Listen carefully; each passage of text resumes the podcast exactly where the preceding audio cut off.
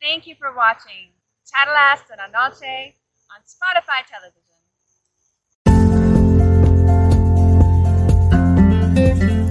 Charlas de la Noche. Palabras con imagen. El análisis de los acontecimientos que influyen en nuestra vida con el periodista Francisco Durán Rosillo.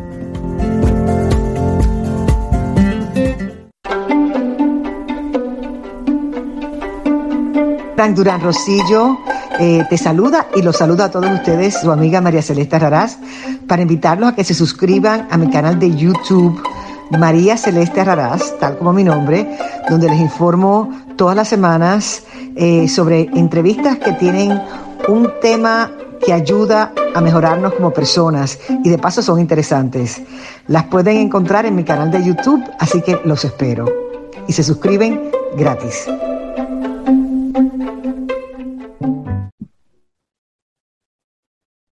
Tal parece que el presidente Biden está tan ocupado con las situaciones de los problemas bélicos en el mar de China, en Ucrania, y bastó que el gobernador de California, demócrata, dijera que va a implantar un plan de ahorro de energía y que si el presidente Biden no corre nuevamente para reelegirse, él sería quien sería el aspirante demócrata a ocupar la Casa Blanca.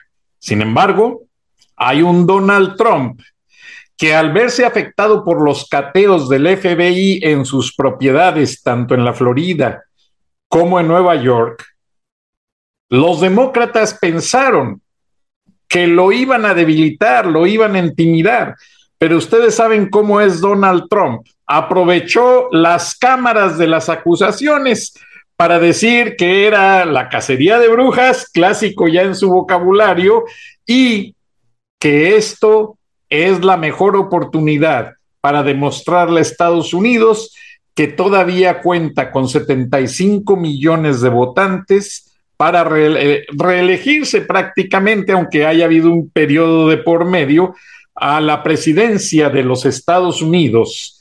Y lo más indignante antes de presentar al líder de Frena, ingeniero Gilberto Lozano, en este viernes de Frena, en charlas de la noche, es que los medios, la mayoría de los medios norteamericanos, han ignorado completamente las decenas de ataques terroristas, vandalizando, incendiando negocios, comercios, saqueándolos, por parte de varios carteles y esto es un indicativo de que Washington no está cuidando su patio frontal, pese a que hace algunas semanas en la celebración del 5 de mayo, Joe Biden dijo en el Jardín de las Rosas, frente a la que no se quiere llamar primera dama de México, Beatriz Gutiérrez Müller, que México, aparte de amigo y socio, es el patio frontal de los Estados Unidos, porque mucha gente le decía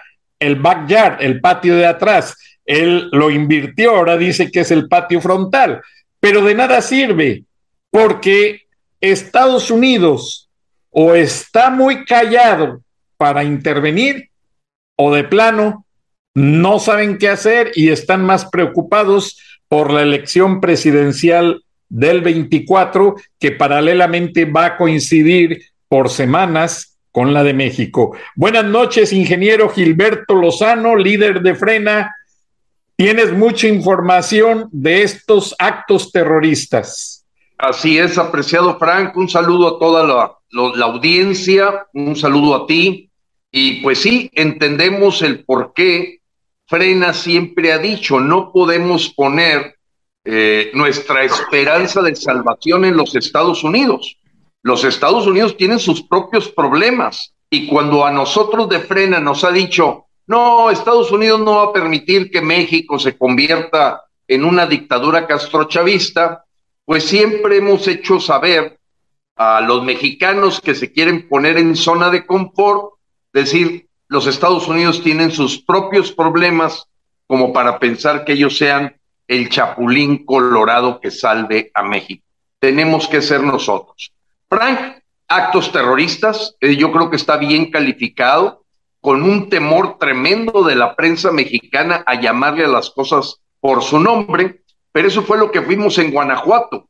Incendiaron camiones, incendiaron 25 eh, tiendas de conveniencia, incendiaron eh, trailers, mercados, comercios, y sigue aquella pugna eh, que tú y yo habíamos adelantado al pueblo de México, de que así como la zona de Tierra Caliente, Michoacán, está tomada por los cárteles del crimen organizado, pues ahora buscan sentar sus reales, esos mismos cárteles, en los lugares donde van invadiendo territorio ante la complacencia o posiblemente ya empieza a verse más claro complicidad del gobierno mexicano. Eh, mira, aparentemente no hay vidas que lamentar, digo, fuera de las 126.800 funerales que se han hecho durante la gestión de López, pero pues la verdad es que eh, esta solicitud, demanda, exigencia que hacen los cárteles de la salida del cartel, específicamente, perdón, del capo Caro Quintero, el eliminar los tratados de extradición, pues se ha convertido en una ola violenta que en todos los estados empieza a tener una presencia los cárteles reclamando pues el poderío que tienen ante un eh, Luis Crescencio Sandoval que poco parece ya un muñeco de trapo y López pues realmente un florero. Eh, incapaces, como dicen, cría cuervos y te sacarán los ojos. Hoy frente a nosotros están dejando ciego a México, una tierra ya sin ley y orden, y López queriendo distraer el asunto, pues va con su agenda. La agenda que frena fue muy claro en llamarle a las cosas por su nombre desde un principio. Lo que pretendía convertirse en una Guardia Nacional que protegiera la integridad de los mexicanos y que se hacía llamar una Guardia Civil, pues que terminó siendo un total fracaso y convertida en lo que nosotros llamamos una Guardia Bolivariana. López esta semana hace un decretazo para poner ya completamente la Guardia Bolivariana en manos de quienes han fracasado, como es la Sedena. Sin embargo, hay que recordarle a los mexicanos que ya ocho de cada diez miembros de la Guardia Bolivariana eran militares. Entonces ya la militarización ya estaba. Me, me llama la atención cómo algunos editorialistas quieren darle ahorita ocho columnas a este decretazo cuando, como decían, si esta era la crónica de una militarización anunciada, a la que frena, hay que decirlo, Frank, que sepan todos nuestros paisanos y la audiencia, que Frena, basada en la Constitución, presentó miles de amparos hace dos años que se formó la Guardia Bolivariana, no ahorita con este decretazo, hace dos años, y que fueron atraídos por la Suprema Corte de Justicia para poder hacer un dictamen de la inconstitucionalidad que hasta para un abogado de reciente egreso o un estudiante de derecho sabe que la Constitución dice con toda claridad, no, en tiempos de paz no se puede utilizar militares en labores de seguridad pública. O sea, el pisoteo de la Constitución no es ahorita con el decretazo, no, empezó hace dos años y por eso le llamamos Guardia Bolivariana y estamos siguiendo exactamente el mismo guion de Venezuela, cosa que había anunciado con muchísima anticipación y por eso el nombre de Guardia Bolivariana, que específicamente la verdad es que usurparon el nombre de Simón Bolívar para disfrazar un enfoque radical de ultraizquierda, eh, castrochavista, y que usando el nombre de un gran prócer de esas zonas donde invadieron los cubanos y los propios venezolanos, bueno, pues la realidad es que no tiene nada de bolivariano. Bolivariano hoy lo entendemos los mexicanos como eh, el chavismo, el chavismo que busca implementarse con todas las raíces castristas en México y que pues esta era la crónica de una militarización anunciada.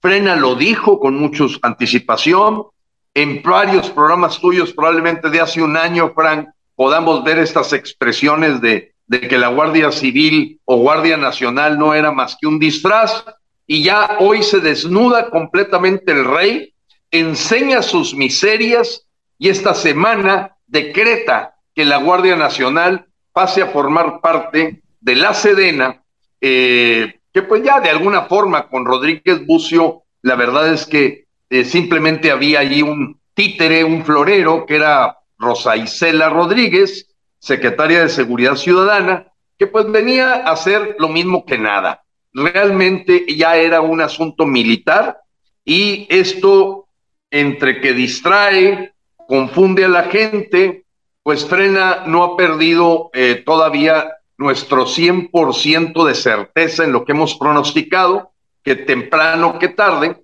los idiotas diputados, eh, hasta de oposición, que votaron por tener una Guardia Nacional temporal, pues están tragando camote porque nosotros lo dijimos con toda claridad. Camina como perro, ladra como perro, orina como perro. Esto es perro, esto ya lo hizo Chávez. ¿Por qué no voltean a ver la historia de un país que ya lo vivió? Pero ellos aceptaron la temporalidad de un esfuerzo de cinco años de una gendarmería o guardia nacional, cuando nosotros veíamos en la agenda del Foro de Sao Paulo que eso estaba escrito. Entonces, ¿qué está pasando? La Guardia Bolivariana, su intención es el control del pueblo, no el control del crimen organizado. Los vemos hasta participando en la fiesta de los capos, hasta tocando instrumentos, hasta facilitarle sus, sus movimientos, solaparle sus crímenes, y verdaderamente no dan pie con bola, y simplemente esto es el castrochavismo en toda su expresión, en una complacencia con el crimen organizado. Los actos fueron terroristas, apreciado Frank, y nadie que viva en Jalisco, Guanajuato, puede negarte eh, la zozobra, el miedo, lo que generó el ver en la calle en pleno día cómo comandos de grupos armados toman completamente el control de las plazas para hacer y deshacer, mientras López va y se toma una foto en la mina, en la mina de, Coahuila, en la que ya vemos cada día más remoto la posibilidad de encontrar sobrevivientes, toda vez que han pasado eh, ya seis días de ese siniestro, en donde López fue verdaderamente atacado por los familiares de los mineros que están ahí enterrados, porque fue específicamente a tomarse la foto, a hacer show, Y, y esto es preocupante porque, pues, México está en vilo. Está en vilo eh, y ahorita entramos a la materia de cómo ya el G2 cubano y la, los asesores venezolanos ya hacen y deshacen en México y se lo vamos a detallar a la audiencia de charlas de la noche viernes de frena, de que ya lo mismo este, están entregando condecoraciones los generales cubanos a la Escuela Superior de Guerra Mexicana mandando medio millón de ayuda en apagar los incendios que tiene Cuba en una de sus plataformas ahí de movimiento petrolero, o ver al embajador venezolano Francisco Arias asesorando en Oaxaca, cuando sabemos que era el ministro de asesinatos internos de Hugo Chávez y que ahorita platicaremos algunas historias de este asesino, Imagínatelo, el embajador que tiene que andar haciendo, disque asesorando agricultores, campesinos, gente de Oaxaca, y con sendas fotografías de ya la completa intromisión en la que debemos recordar el maciosar de un extraño enemigo, Frank. Sí, ingeniero Lozano, y realmente, pues los actos terroristas predominaron en varias ciudades de Guanajuato y ciudades grandes como Celaya, Irapuato, León y Jalisco. Pero ahora yo pregunto esto, ingeniero Lozano, tú como gran líder y buen analista de la situación, ¿qué tiene que ver que todo esto sucede en estados con gobierno de oposición, que no son Morena? ¿Qué tiene que ver que el, ataque fue premeditado con alevosía y ventaja contra las tiendas OXO a las cuales López Obrador había atacado de manera ya eh, enfocada en hacerles la vida imposible por el uso de energía limpia, en subirle los impuestos. Ingeniero Lozano, tú fuiste o eres parte del grupo FEMSA que administra la cadena de tiendas OXO, que son las de mayor crecimiento en todo el país y en algunas naciones de América Latina. ¿Qué pasa con todo esto, ingeniero Lozano? Yo creo, Frank, que, que, estás apuntando un tema muy relevante porque a la gente a veces no arma el rompecabezas y probablemente la gente que conocemos de primera mano lo que está ocurriendo a veces lo viamos porque creemos que los demás lo captan rápidamente de lo que está pasando. Número uno, tienes toda la razón los estados que no estaban siendo manejados por Morena son los que han estado más sujetos a estos actos terroristas de los cárteles del crimen organizado. Piensa mal y acertarás. Golpea a Enrique Alfaro, golpea a la gente de Guanajuato, que son, como tú bien lo dices, territorios de la oposición. Haz quedar mal a sus gobernadores, haz quedar mal a sus fuerzas de seguridad, hazles saber que son tierra de nadie y entonces tú entras con una esperanza salvadora, hoy llamada el Partido Morena, donde se ha confirmado, Frank, que una vez que toman el poder la gente de Morena, también las cosas se empeoran. Porque tú sabes que en el mundo criminal pues no existe la palabra de caballero. Este, ahorita estoy contigo porque el enemigo de mi enemigo es mi amigo, este, pero al rato pues te doy la, la vuelta si no me cumples con que me sueltas a Caro Quintero, me quitas el tratado de extradición, me dejas tomar ahorita el control de todas las remesas, en fin, cuántas cosas estará negociando entre los cárteles del crimen organizado, Barlet, López Obrador, Napoleón, que son los principales bandidos de este grupo cuatrero que hoy maneja el poder. Entonces, por un lado, eso le tiene que quedar claro a los mexicanos. Qué raro que los actos terroristas están ocurriendo en donde hay gobiernos de oposición. Y número dos, el ataque directo al empresariado mexicano que puede tener un poder económico para hacerle frente a López. Y evidentemente el presidente del TEC de Monterrey, y presidente del grupo FEMSA, que quiero aclarar al público, yo fui empleado ejecutivo y directivo de primer nivel del grupo FEMSA hasta el año 2000.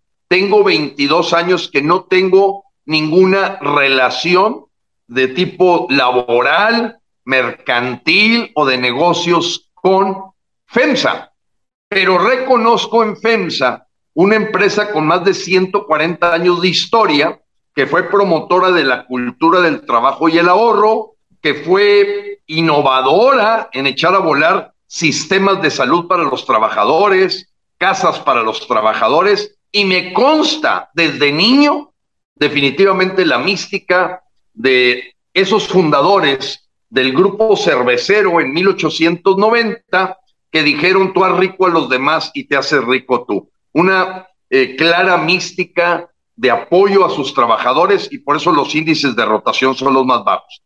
Y en los ataques de López no se han dejado esperar. El primero, decretar, casi decreto, el decir que industrias cerveceras y de bebidas, con motivo de la sequía, deben de olvidarse de poner instalaciones en el norte de México.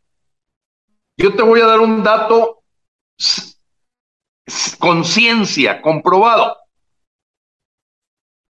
El consumo de agua de la industria cervecera y de bebidas en el norte del país equivale al 1% del consumo.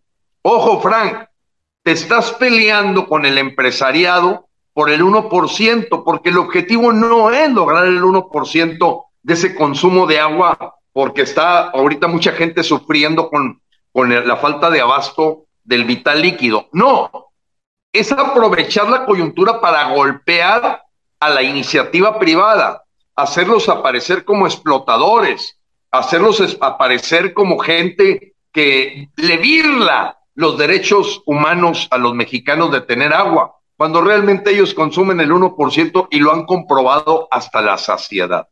Entonces, Oxo eh, es parte de ese conglomerado. Recuérdate que Heineken, eh, que es la compañía cervecera, en donde se fusió, fusionó Cervecería Cuauhtémoc Moctezuma, le dio a los mexicanos el 28% de, de las acciones de Heineken. Es decir, los mexicanos somos dueños, déjame ponerme en el lugar de esos dueños de FEMSA, son dueños del 28% de Heineken a nivel mundial. O sea, no se vendió la cervecería, se intercambió por acciones de una empresa que tiene más de 400 años holandesa, que es Heineken y que está en todo el mundo. Número dos, OXO son los puntos de venta que hoy llegan casi a 25 mil y que evidentemente representan eh, para López Obrador y el crimen organizado el golpe directo a José Antonio Fernández Carvajal. Por otro lado, hago un pequeño paréntesis, recuérdate que Frena ve en José Antonio Fernández Carvajal un candidato dentro de este selecto grupo de solo lo mejor para hacerle frente a Morena y a López. O sea, a Morena y a López no lo va a sacar del poder una Lili Telles o un Enrique de la Madrid, no, tiene que ser gente de la envergadura de José Antonio Fernández Carvajal, de además de ser un empresario exitoso, eh, tener pues las necesidades cubiertas hasta para cinco generaciones o diez, que haga algo por México y lo rescate de esta dictadura castrochavista. Entonces, la forma de debilitar de López es pedirle a su brazo sucio o a sus socios sucios, golpea a FEMSA, golpea las tiendas OXO. Yo por acá voy a golpear el consumo de agua que usan las empresas de bebidas. Y el señor no toma en cuenta porque le importa poco que son 225 mil familias las que viven de ese grupo. En forma directa, Frank, 225 mil empleados directos. Si multiplicamos por cinco o cuatro el promedio de una familia, estamos hablando de un millón de mexicanos que dependen de esta fuente de trabajo con la que quiere acabar López para volverlos a la miseria y al estilo de Hugo Chávez, gritar expropiese y que empiecen a comer de la mano del dictador. Entonces, yo creo, Frank, que tú cierras muy bien este rompecabezas para que los mexicanos entiendan el ataque que hace cualquier dictadura a fuentes económicas de empleo, porque se pueden convertir indudablemente en el contrapeso real. O sea, de facto sería un contrapeso, porque no todos los empresarios son Carlos Slim a los que solamente les interesa llenarse los bolsillos. No todos son Alfonso Romos o, el señor Sergio Gutiérrez o el señor Emilio Azcárraga. También hay empresarios patriotas que les vale sorbete hacer acuerdos con el gobierno y dejar que se pierda México. No, vuelvo a repetir, yo pongo en una canasta completamente diferente a gente como José Antonio Fernández, la familia Valleres, la familia Servitje, digamos que son los empresarios que no van a los tamales, no compran billetes de lotería de López, no se dejan engañar por un avión que se va a rifar que no es avión, no son estúpidos, son verdaderos patriotas que han heredado de sus antecesores el defender al país, el defender el desarrollo social y el progreso de México. No son vendedores mercenarios como Carlos Slim Gelum como Carlos Bremer, como Emilio Azcárraga, como Ricardo Salinas Pliego, como Alfonso Romo. Esos son enchufados al gobierno y se podrán meter tamales hasta con la bativa con tal de llevarla bien con el señor López Obrador. Entiéndase, Carlos Slim aceptaría con la bativa tamales con tal de seguir llenando sus bolsillos porque él es un traidor a los mexicanos. Él no es un empresario que vaya por México, va por su patrimonio y los mismos que mencioné. Pero también tenemos que destacar que hay empresarios que no los podemos meter en el mismo costal y a esos estamos apostando, Frank, el próximo 3 de septiembre, cuando invitamos al Monumento a la Revolución a las 10 de la mañana a que se presenten Daniel Sedvige Motul, presidente de Bimbo, y José Antonio Fernández como dos de los seis candidatos a competir y acabar con López y Morena. Y eso es convocatoria de frena, apreciado Frank. Y bueno, aquí hay dos opciones. ¿Huyes o luchas? Veremos en qué posición está José Antonio Fernández Carvajal y Daniel Servitje. ¿Huyes o peleas? Muy buena perspectiva, ingeniero Lozano. Y si estos empresarios saben entender la disyuntiva de lo que está jugando México, de perder todo a recuperarlo, el México de los mexicanos, yo te aseguro que van a saber estar contigo. Yo recibo muchas opiniones y yo realmente me entero de cosas. Tú acabas de mencionar un empresario eh, que se ha enriquecido hasta los bolsillos del vecino y de sus socios, porque es socio de Carlos Salinas de Gortari, hay Así que es. Hay periodistas que fueron oficialmente de Carlos Salinas de Gortari y que están retomando ese grupo. Pero yo te digo algo, eh, el Departamento del Tesoro ya les tiene archivos y puede congelarles cuentas en los paraísos fiscales, el offshore en las Bahamas, en, en eh, Aruba y muchas partes pero no vamos a hablar de eso, eso se va a encargar el Tesoro de los Estados Unidos. Lo que a mí me interesa en este momento, ingeniero Lozano, y lo veo realmente eh, en la línea del tiempo, de una manera muy lógica, honestamente, y no se me hace meramente incidental hace algunas semanas los carteles toman las plantaciones de aguacate en todo el estado de Michoacán.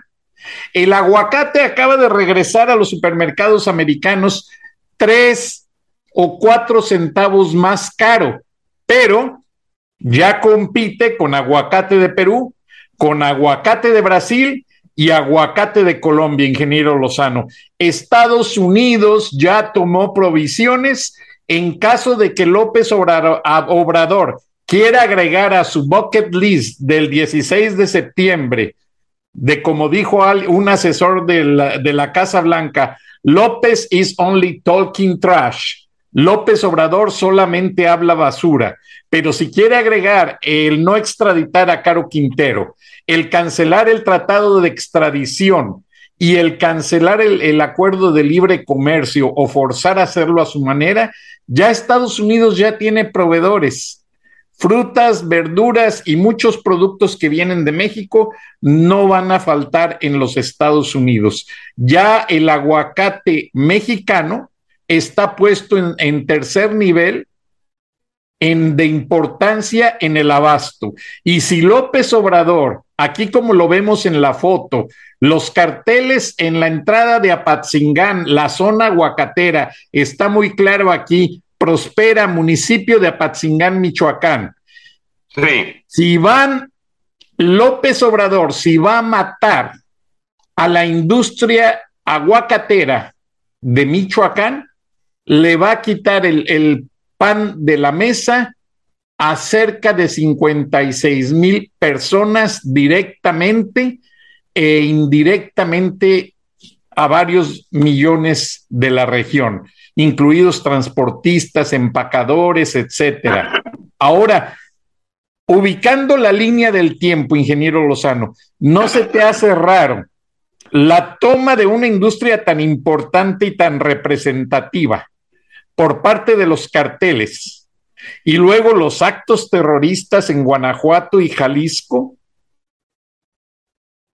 ¿No se te hace aunado al decretazo de poner a la Guardia Nacional a reportar al ejército después de que miembros de la Guardia Nacional asesinaron a una mujer por la espalda a sangre fría, que tú mismo lo denunciaste en este espacio, en el estado Jessica de Chihuahua. Silva. Entonces, Jessica Silva. ¿Qué está pasando, ingeniero Lozano? ¿A dónde quiere llevar López Obrador a nuestro país? Si es que los empresarios verdaderos que aman a México, como lo has mencionado, no se ocupan de asumir una postura de ser candidatos a la presidencia de México. La constitución está abierta para todos. Entonces, Frena está ofreciendo una campaña primaria, una elección primaria de gente calificada. Entonces, ¿qué sucede? ¿Van a estar esperando a que López Obrador siga acabando con México o estos empresarios tienen la iniciativa de enfrentarlo? Tú trabajaste para ellos, tú eres el mejor para contestar esta pregunta.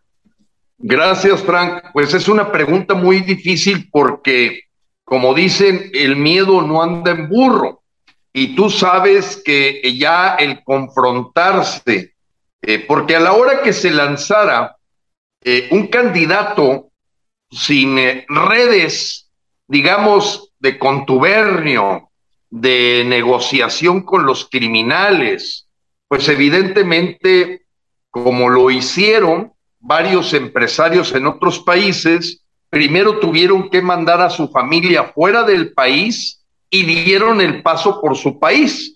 Y ahorita pues recuerdo varios en Argentina, eh, indudablemente ocurrió también en, en, Honduras, ocurrió en El Salvador, empresarios que dieron el paso de hacer algo por su país y se vieron en la necesidad para llegar eventualmente a ser presidentes, pues de mandar a la familia casi en forma de exiliados a otro país para protegerse.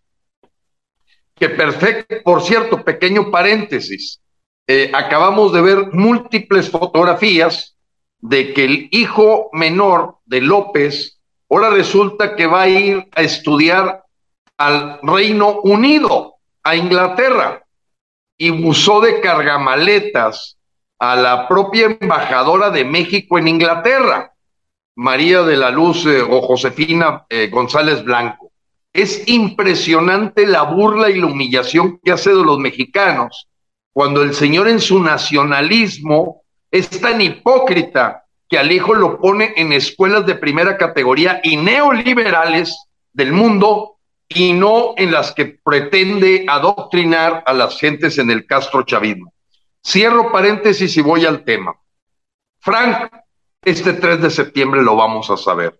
Para mí es muy complicado porque cada familia de una Daniel Servitje, de un José Antonio Fernández, eh, saben que es un tema sumamente peligroso, sumamente peligroso, y que en el momento en que ellos den el paso de luchar contra Morena y contra López, van a sufrir sus negocios y va a sufrir su familia. Entonces, no es fácil darte una respuesta de cuál es la situación existencial y el dilema que viven. Yo te voy a decir algo que decía el doctor Jerry Porras.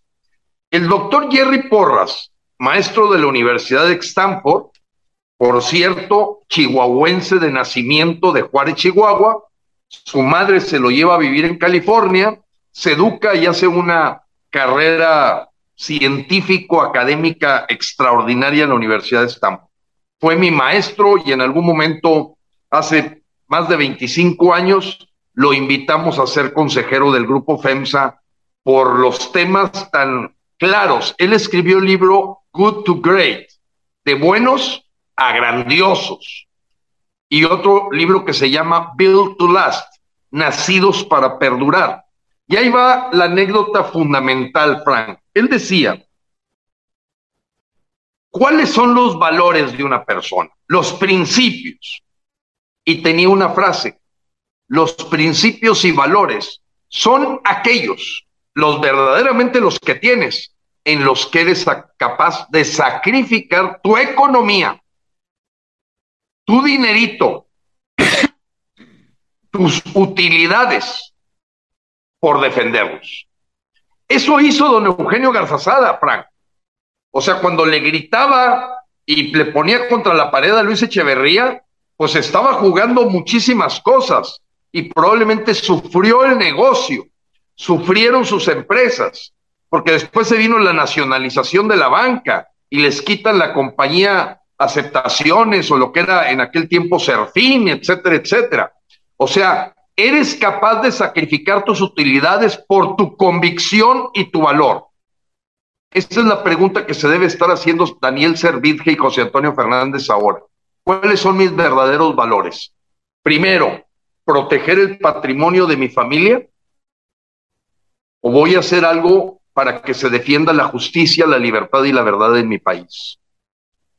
La respuesta no la tengo, Frank. Me encantaría podértela decir y decir, no, hombre, yo creo que José Antonio sí se va a aventar o Daniel Servidge. No, no porque nada más ellos saben lo que están viviendo, el nivel de amenazas que han tenido.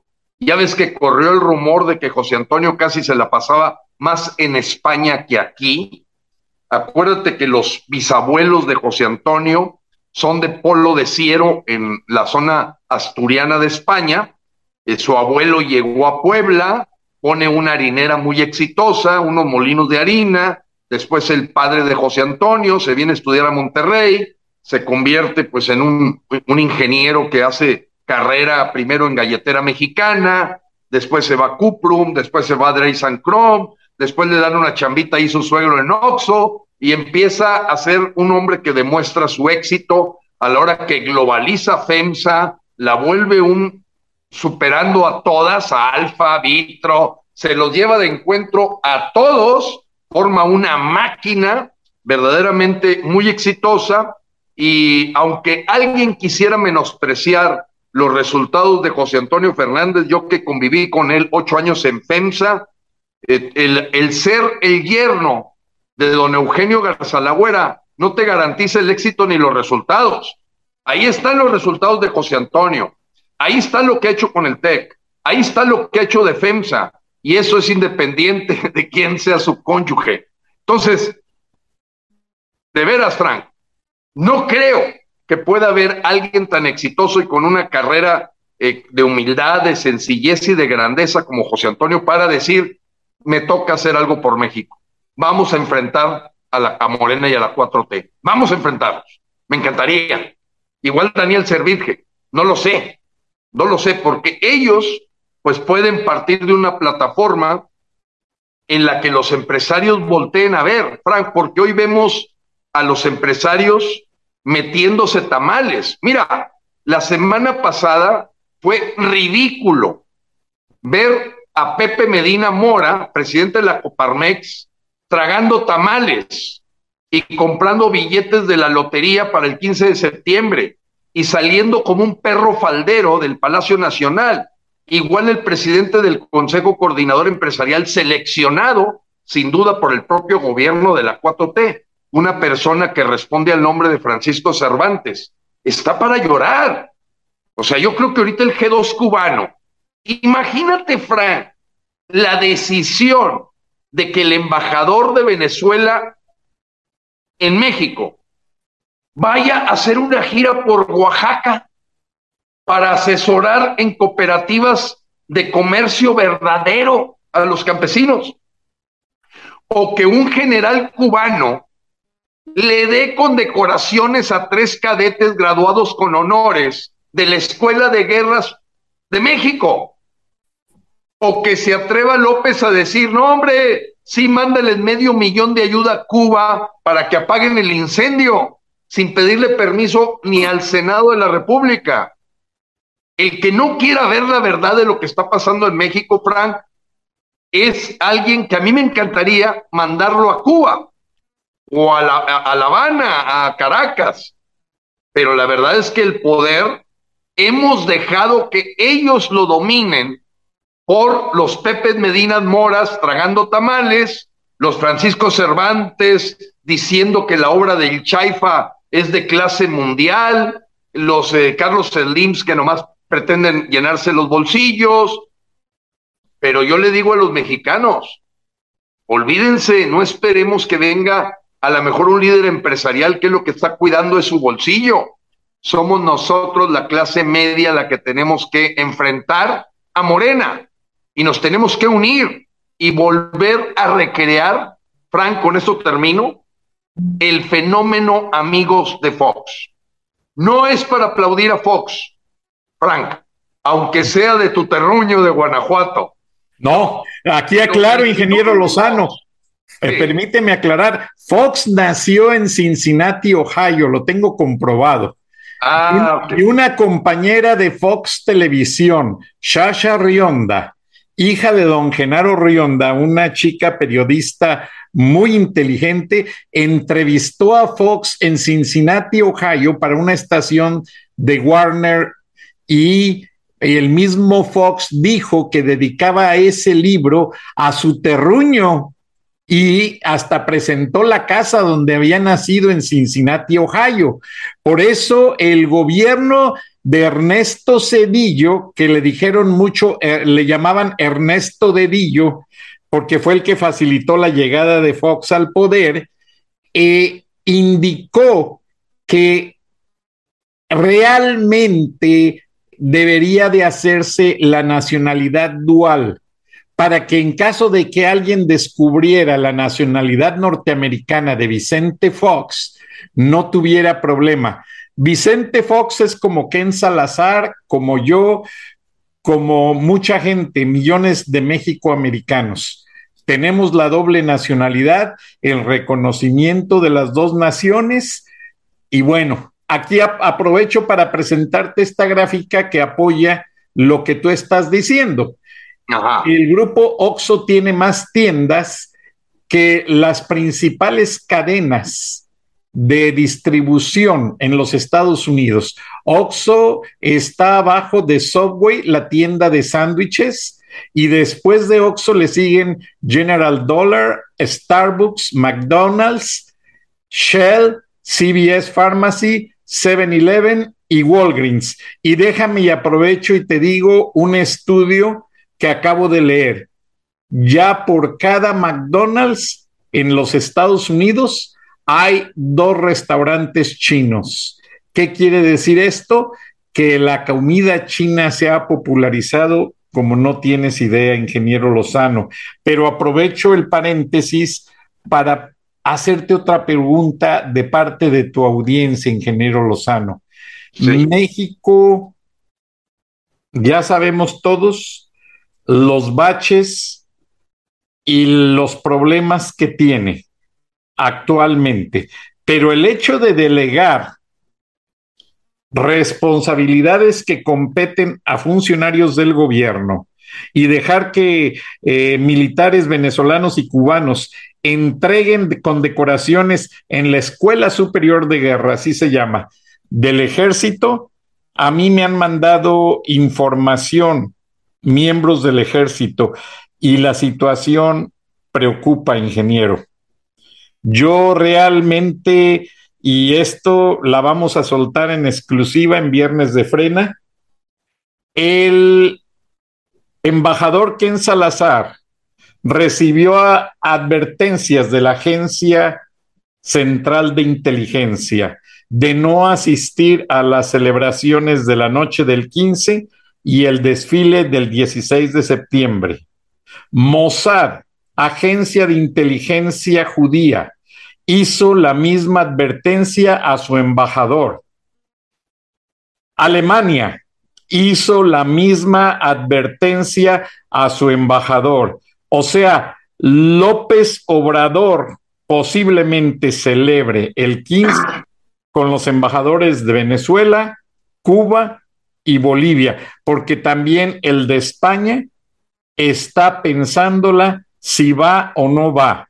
Ahora, a Ken Salazar le ofrecieron una alternativa, que el Servicio Secreto de los Estados Unidos se hace cargo de su seguridad porque no confían en los guardias presidenciales de Palacio Nacional.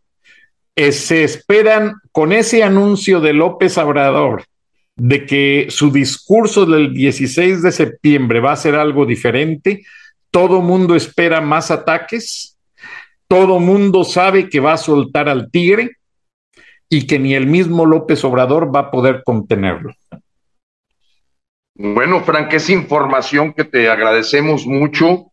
Eh, aquí ha corrido fuertemente el rumor de que esta molestia en los militares patriotas, y con eso descarto completamente a Luis Crescencio Sandoval o al títere Ojeda o el primer nivel, pues hasta de un golpe militar.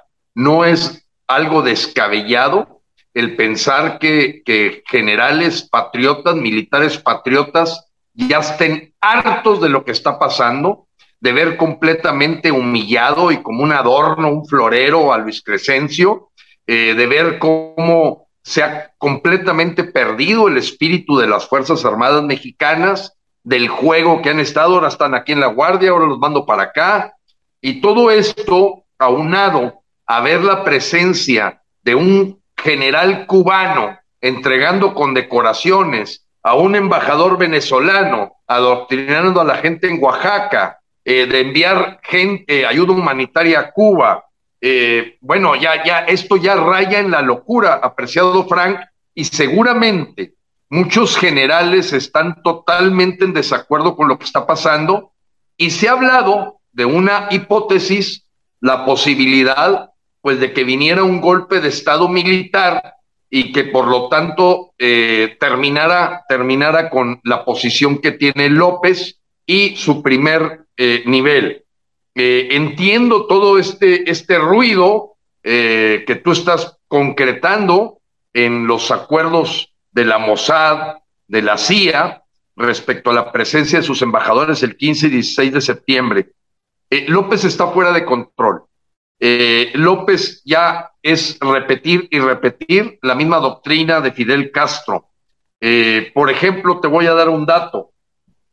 Manuel Barlet está escondiendo y haciéndose tarugo con 24 arbitrajes que México está sufriendo con motivo de pisotear la reforma energética que dio pie a inversiones extranjeras en este ramo y lógicamente van a venir multas multimillonarias que esté escondiendo el gobierno de la 4T o para decir, debo, no lo niego, pago, quién sabe.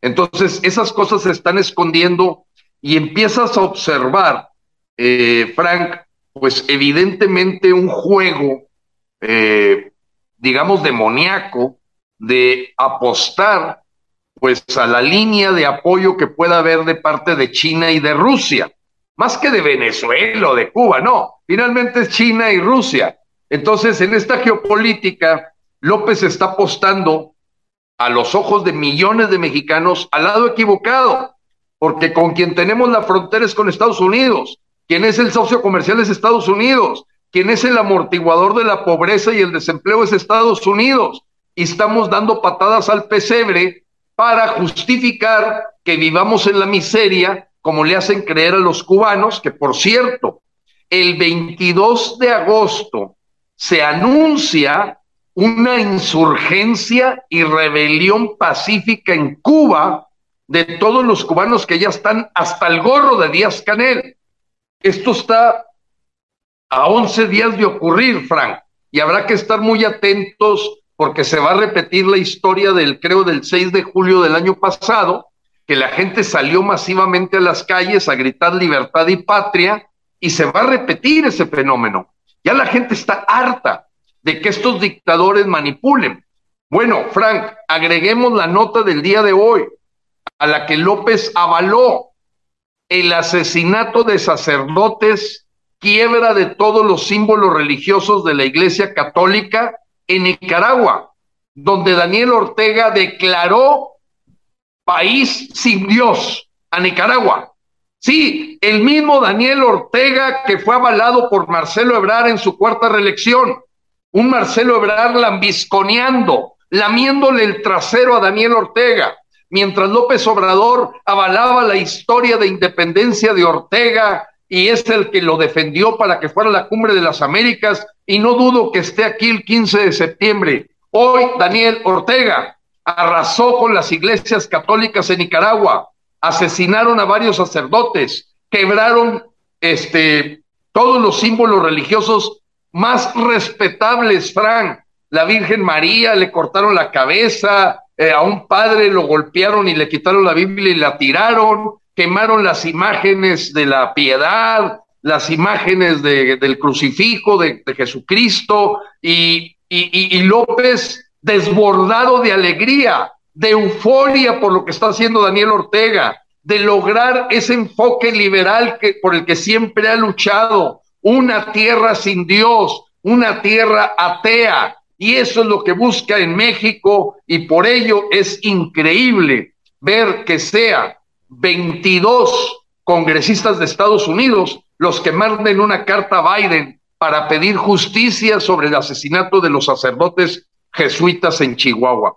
No lo puedo creer, Frank. No hay en los 500 diputados y 128 senadores uno que levante la voz para decir esto ya basta, vamos con todo. No lo encontramos, Frank, y tenemos que hacer ese papel hoy los ciudadanos.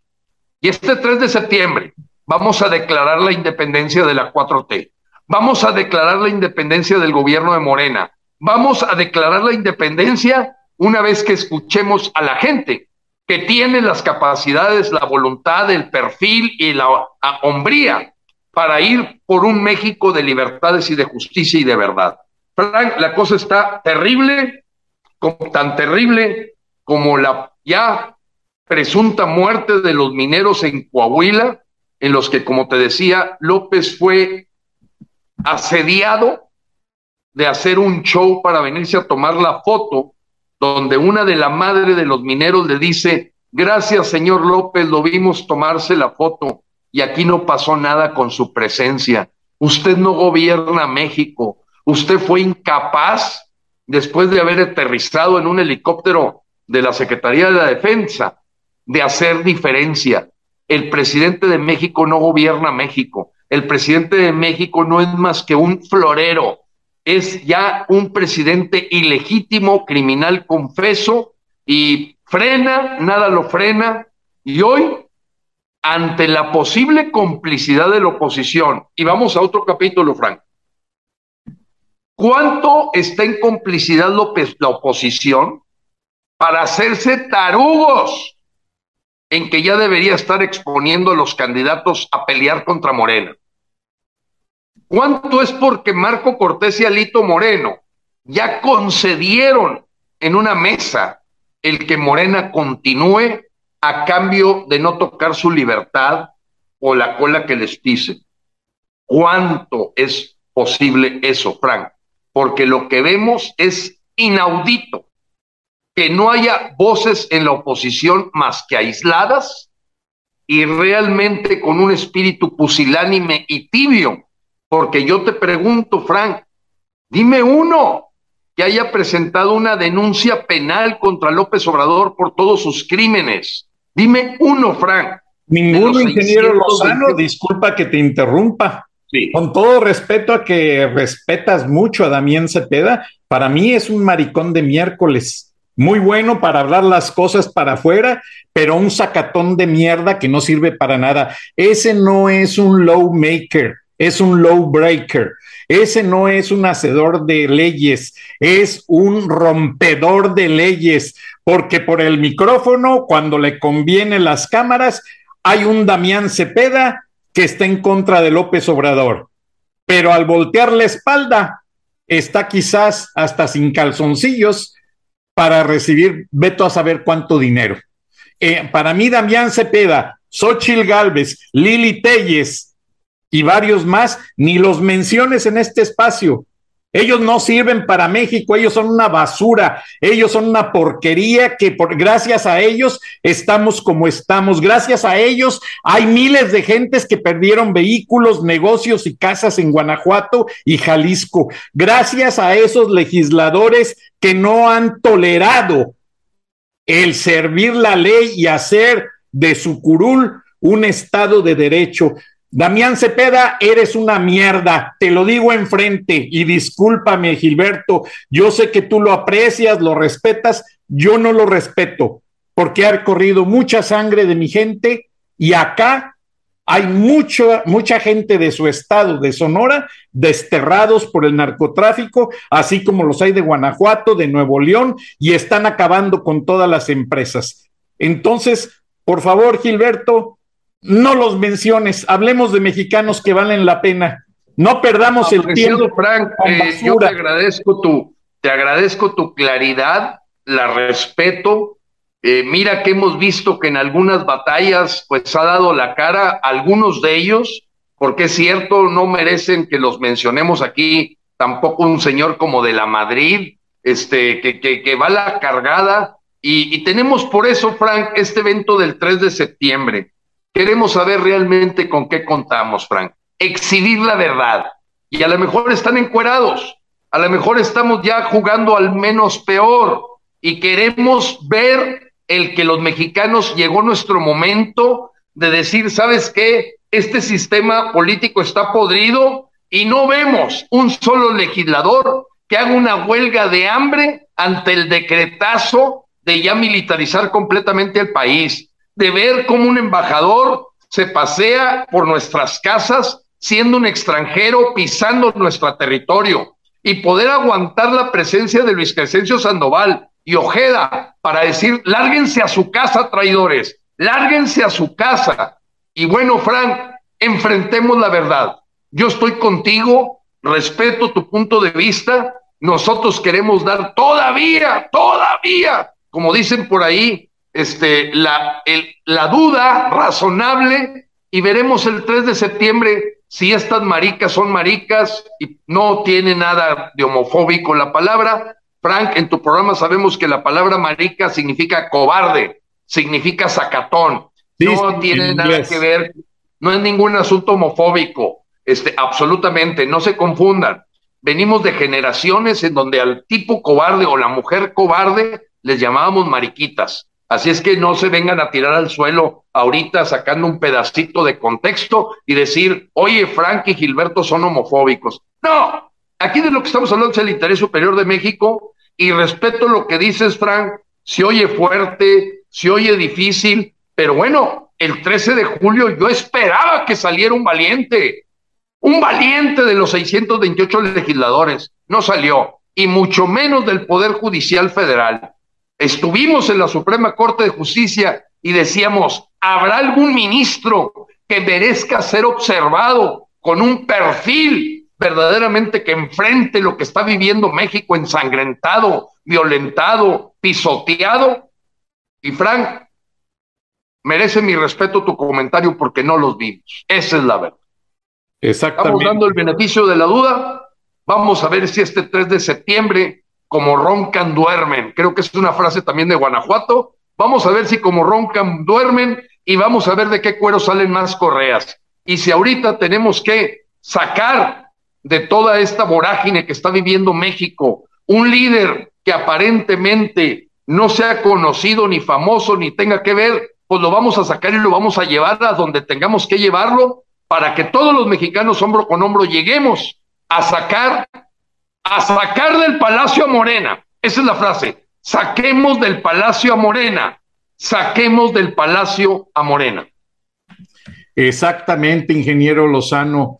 Y se oye descabellado, pero es una realidad para darle solución al cauce de tanto problema que está sufriendo México.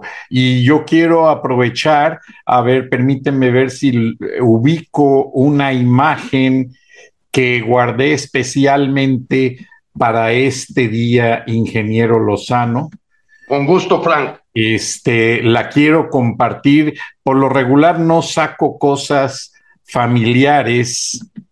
Eh, Frank, debo decirte que ya empezó también, hay que poner ese elemento en medio pues siempre existen los victorianos huertas y ya hay quien está llamando hasta Carlos Salinas de Gortari, Frank, hazme favor, ya se rindieron, ven Carlos a salvarnos, ven sistema político podrido a ver qué puedes hacer por nosotros, por favor, Prián, ayúdenos, es impresionante el cómo han verdaderamente ya rendido las banderas y las armas para salir con todo a luchar contra estos sátrapas que están invadiendo México, para traer a otros, Frank, para traer a otros. Sí, es muy triste y la verdad que yo me siento muy desconcertado, ingeniero Lozano, en este aspecto y como habrás tú escuchado, pues mucho se habla de que López pues no solamente quiere acabar con el ejército, sino también quiere cerrar el heroico colegio militar. Entonces, eh, voy a confesar algo muy familiar eh, en este espacio que no lo había mencionado. Aquí tienes la imagen de mi tío abuelo Francisco Morales, el hermano de mi abuela.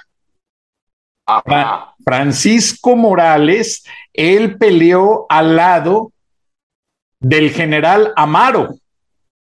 Sus fotos estaban en el Museo Nacional de Antropología e Historia allá este, en Chapultepec, en, un espacio que hablaba del ejército, por alguna razón desaparecieron.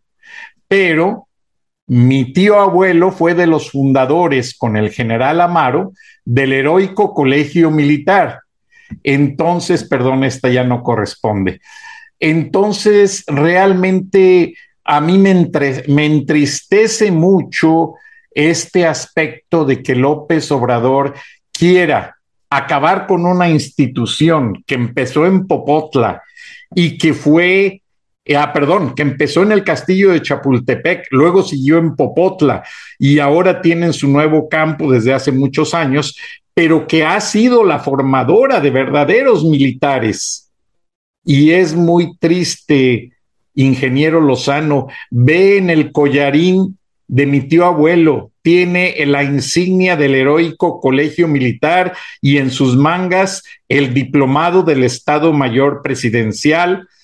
Es, eh, te platico, él fue militar al lado del general Amaro y el general Amaro le dijo a mi tío abuelo, oye, vamos a, a fundar una institución que forme militares de carrera. ¿quieres ayudarme a formarla? Y mi tío abuelo le dijo, sí, yo como alumno.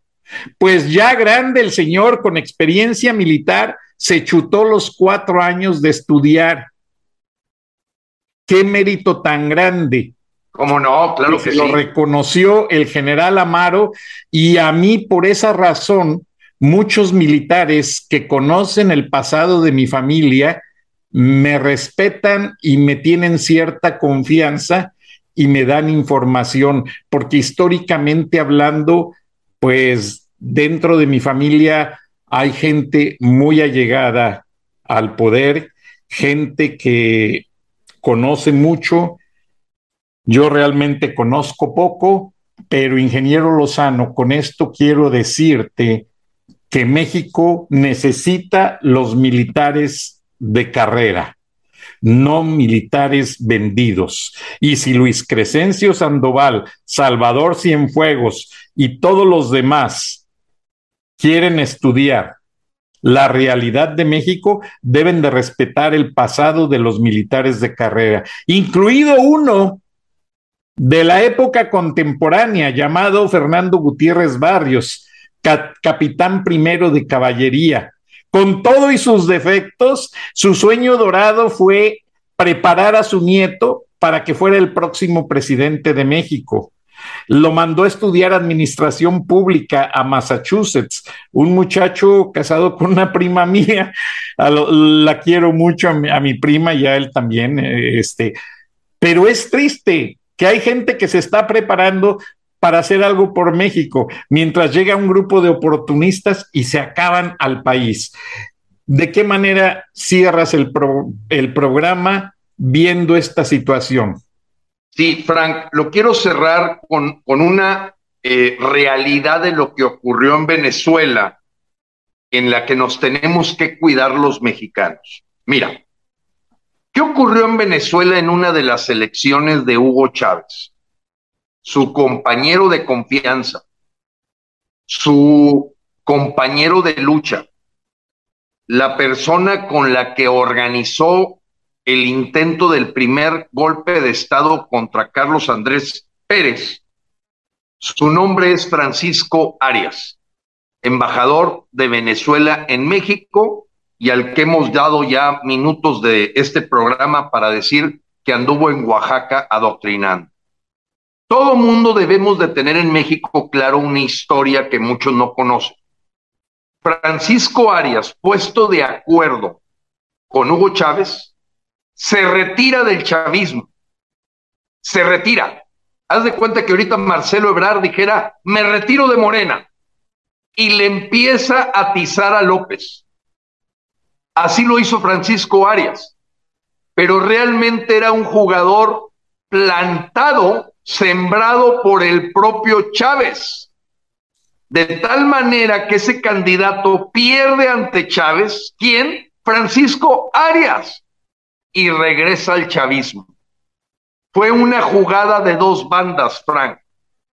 Aquella que te recuerda probablemente a Luca Brasi en la película del Padrino 1, cuando eh, el Don Corleone le dice a Luca Brasi, hazte pasar por mi enemigo y vamos a ver qué sucede del otro lado. Bueno, pues esa historia ocurrió en Venezuela. Francisco Arias se retira del chavismo, casi le mienta públicamente la mamá Chávez, diciendo que está llevando a Venezuela a un caos, compite, pierde, en segundo lugar queda él, y, regresa tan pronto pasan las elecciones con Hugo Chávez, diciendo, nos salió bien la jugada. Este podría ser un Marcelo Ebrard, podría ser un Monreal, o podría ser hasta Lili Telles. Gente que son caballos de Troya para competir por la oposición, para darle a tole con el dedo a los mexicanos. Me despido, Frank. Creo que va a ser un, un, un eh, eh, muy, de mucha euforia este programa para todos los que lo escuchen, pero seguimos luchando cada minuto y cada segundo para rescatar a México de esta influencia castrochavista que está acabando con nuestras libertades, con la justicia, con las instituciones, con la democracia. Dios los bendiga, Dios bendiga a México.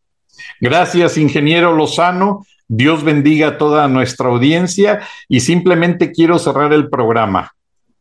Mi comentario es personal, pero mucho tienen que ver los comentarios de tu audiencia. Y simplifico que de toda la gente que has mencionado como prospectos para una elección primaria, la mayoría de las opiniones están a favor de Gilberto Lozano. Sé que no te gusta aparecer en la escena, pero la audiencia dice, si así como nos habla y se ha ido a enfrentar a Palacio, a las procuradurías y todo, Gilberto Lozano debe de ser el candidato a enfrentar a López en el 2024 o a la corcholata porque ya tuviste la experiencia de FEMSA, sabes tapar las botellas perfectamente y sabes dónde se ponen las corcholatas, en la basura. Buenas noches, ingeniero Lozano, buenas noches a todos y nos vemos y nos escuchamos mañana. Hasta entonces.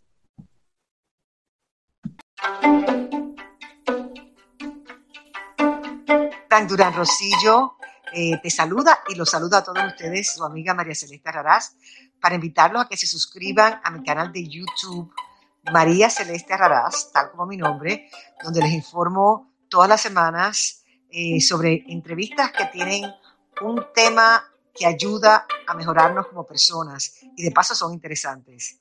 Las pueden encontrar en mi canal de YouTube, así que los espero. Y se suscriben gratis.